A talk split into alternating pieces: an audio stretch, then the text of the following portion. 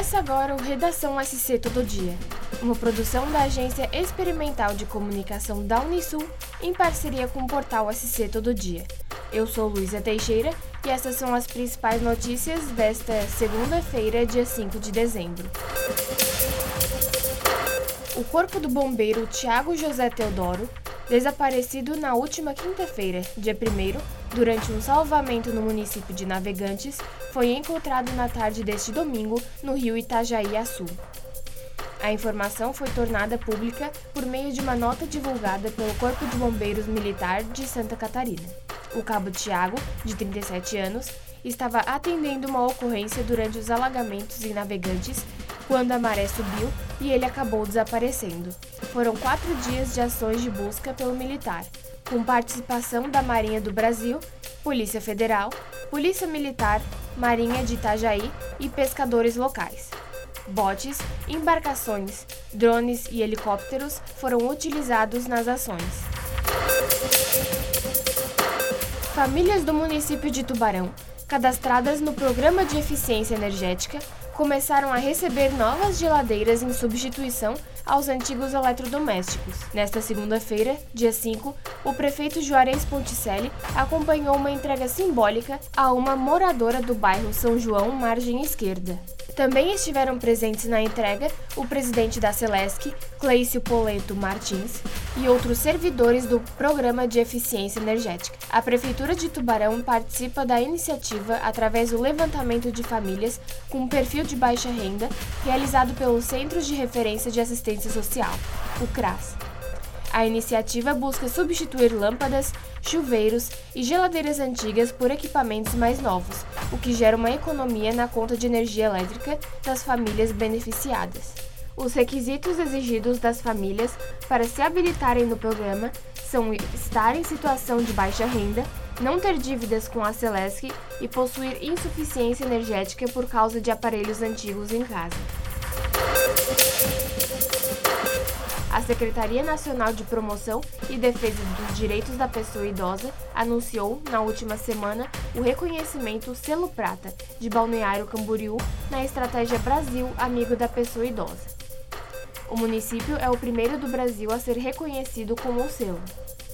Além de ser uma das únicas cidades brasileiras a possuir uma secretaria com atendimento especializado na pessoa idosa, em 2017 foi criado o programa Abraço ao Idoso, com o objetivo de prevenir e combater a violência financeira, psicológica e física em pessoas idosas. A cidade aderiu ao EBAP em 2018, mesmo ano em que recebeu o selo Estratégia Brasil Amigo da Pessoa Idosa, em Brasília. A EBAP foi instituída legalmente em Balneário Camboriú em 2019, por Lei Municipal número 4368 de 2019. Ela estabelece serviços, ações, programas e projetos de diversas políticas públicas a serem desenvolvidas no município, com foco no envelhecimento ativo, saudável, sustentável e cidadão.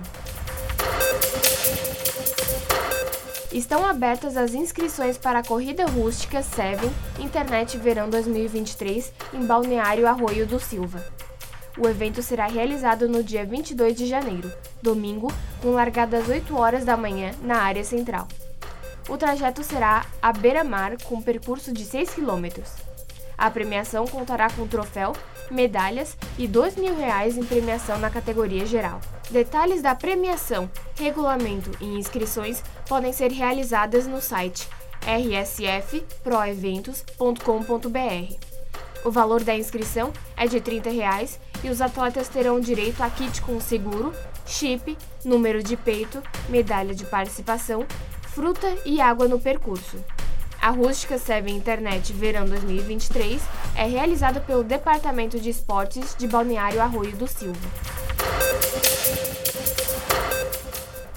Tarde deste domingo, dia 4, e na madrugada desta segunda-feira, dia 5, o estado de Santa Catarina sofreu com fortes chuvas.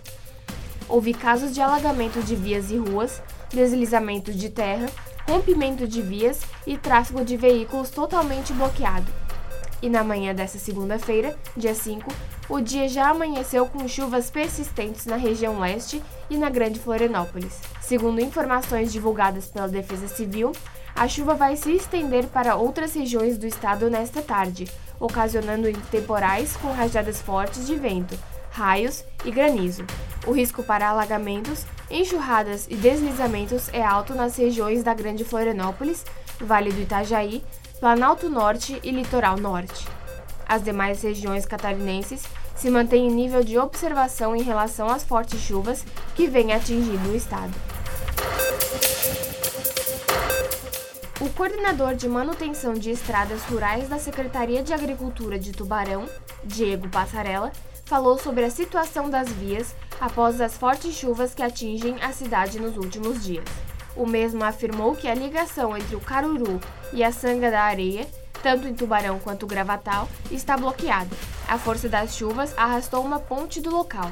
O único caminho é a estrada Olávio Mendes. Ele também informou que entre o Caruru e Sertão dos Medeiros, a estrada está em péssimo estado, mas é possível passar. A estrada geral do Sertão dos Mendes está em meia pista, mas já começaram os trabalhos de liberação da pista. Para mais notícias, acesse o portal SC Todo Dia. Até o próximo episódio.